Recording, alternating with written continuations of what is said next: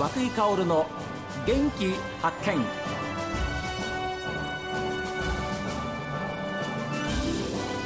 おはようございます。和久井薫です。和久井薫の元気発見。一日の始まりは私が発見した北海道の元気な人と出会っていただきます。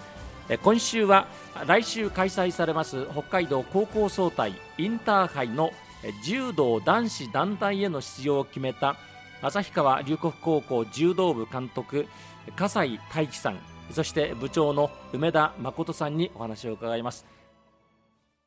笠井監督と部長新しい柔道少年団はい、を作りましたね。はい、作りました。それはどういう意図からですか？えっ、とまずですね、あの移転校舎移転にででで、えー柔道場も新しくなって、はい。でやっぱりあの柔道人口も減ってきて、ああやっぱりそうですか、はい、でやっぱりあのちびっ子から育成をしたいねっていうのは前から言ってたんですよね、はい去年から。はいでまあ、例えば月曜日で練習を軽い日にしてで夕方とかちびっ子をなんかそういう柔道教室みたいのしたいねっていう話をしてたんですけどもでもやっぱり去年までの道場はやっぱ場所が狭かったりとかはいっていうのがあったんですけども、ここだと場所が広くなったりとかあのいい意味でちょっと壁があって向こう側でできたりとか、はあとは、えー、とこの3階のフロアの端っこの方に畳引いてるうん。部屋とあと2階にも畳引いてる部屋があって、場所がやっぱり広くなってはい。で練習の環境ができたのででやっぱり今後のやっぱり柔道の進行だったりあとはまあこういうやっぱりあの中学校とかもやまあ地域移行とかにもなってききているので、そういった部分でなんか立ち上げた方がいいよねっていう話で今年の2月？1月？うん1月ぐらいに立ち上げて、あ今何人ぐらいが？今10人います、あはい、小学生が6名。はい。で中学生が3名の、えーあと大人が1人入ってます。大人の方もいらっしゃるの？あのー、3年生の,、まあ、あのお父さんなんですけども、えー。あのー一応あの、えー、と送迎できてで、はい。待ってる間自分もやりたいみたいな感じで初心者なんですけども一応あの対象は小学校1年生から中学校3年生までなんですけどもでまだあとあのこのフロア同じフロアにあのウエイトもできるところもあるのでええ。でそこでやってもいいですしで道着着てこっち側で練習してもいいですしっていうことで、まあ、イレギュラーなんですけどもあのお受けいたしました。そのお父さんもすごい勇気素晴らしいですね。やっぱりあすかあの今おっしゃった年齢的にそのお9歳から12歳ぐらいっていう時期っていうのは非常に大事な時期ですか？そうですね、うん。ええ。ゴールデンエイジっていう時期なんでただ柔道をやるんじゃなく最初の20分は梅田先生担当してもらってい。ろんなトレーニングですね。遊びも含めた。ああ、ええ。から遊びも取り入れながら。そうですそうです、うん。え。ええ。じゃあですよ。ぜひあの人口が、まあ、どのスポーツもそうですけれども、少しずつこう減ってきてる中で、やっぱり柔道にちょっと志やる、ええ。まあ、親御さんも含めて。えそうですね。ちょっといいですね今のお話はね。そうですね。本当いいスポーツなんで礼儀も身につきますし、はいはい。す。精神をちゃんと、ええ。もう強くなくていいんで受け身を覚えて、ええそういう方針で、ええやってますあの本当にあの例に始まって例に終わるっていう試合始まる前はあの畳の外でえ礼をしてそうですね。で畳に上がったらあの白線と赤いラインのところでもう一回礼をしてはい。で戦い終わったらまたその逆をやるっていうことですすよね。ね。はい、それで相当やっぱり気持ち的にもええ。培われる部分はありますよね。あると思います本当に。はい、うん。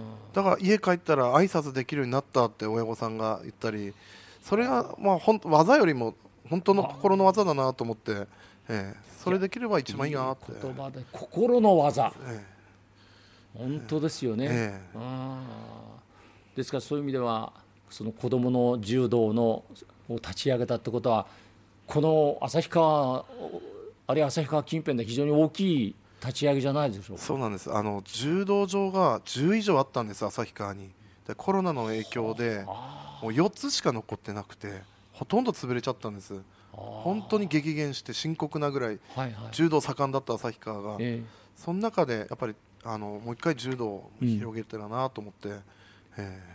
それとあと教える先生もねえはい。やっぱり減ってきてるんじゃないですか？そうですね。指導者も減ってきてますし、うん。えでそういう意味では本当にいいチャンスだったと思いますし本当にあの、まあ、礼儀作法もそうですしあのまあ、俊敏性なり、そうですね、ええ。えーそれこそいろんなことを学べるそうですね、ええ。ますよね。え野球ももちろんいいとこたくさんありますけれども、ええ、でそういう意味では梅田先生そしてえー笠井先生のお二人の力添えというのは非常に大きいと思いますし何よりもその結果が一つのインターハイ4年ぶり出られるということが非常に大きな手応えじゃないですか。えそうですね、ええ。はい。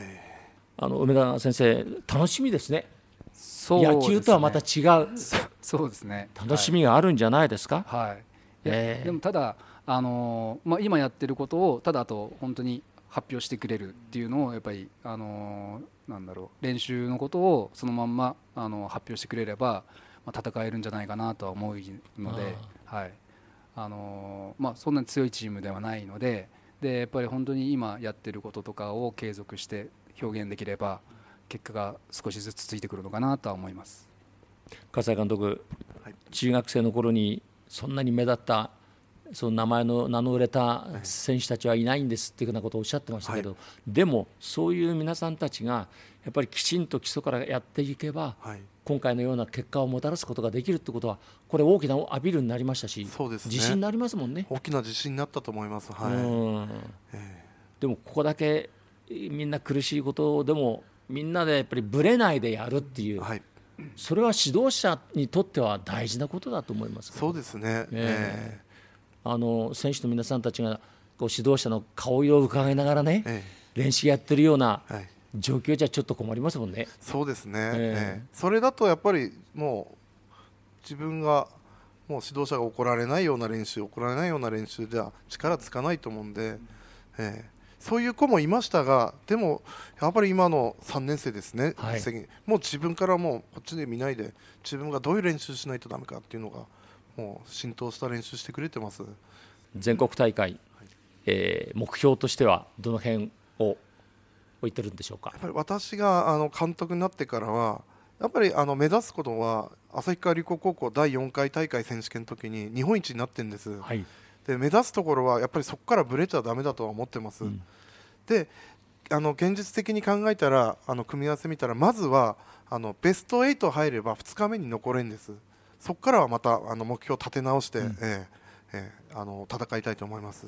じゃあそのお話は生徒さんにはされてるんですか？とりあえず。あもう生徒に浸透させてまずはベスト8だぞと。そうですベスト8残って2日目にもう勝負するぞって旭川龍谷高校柔道部。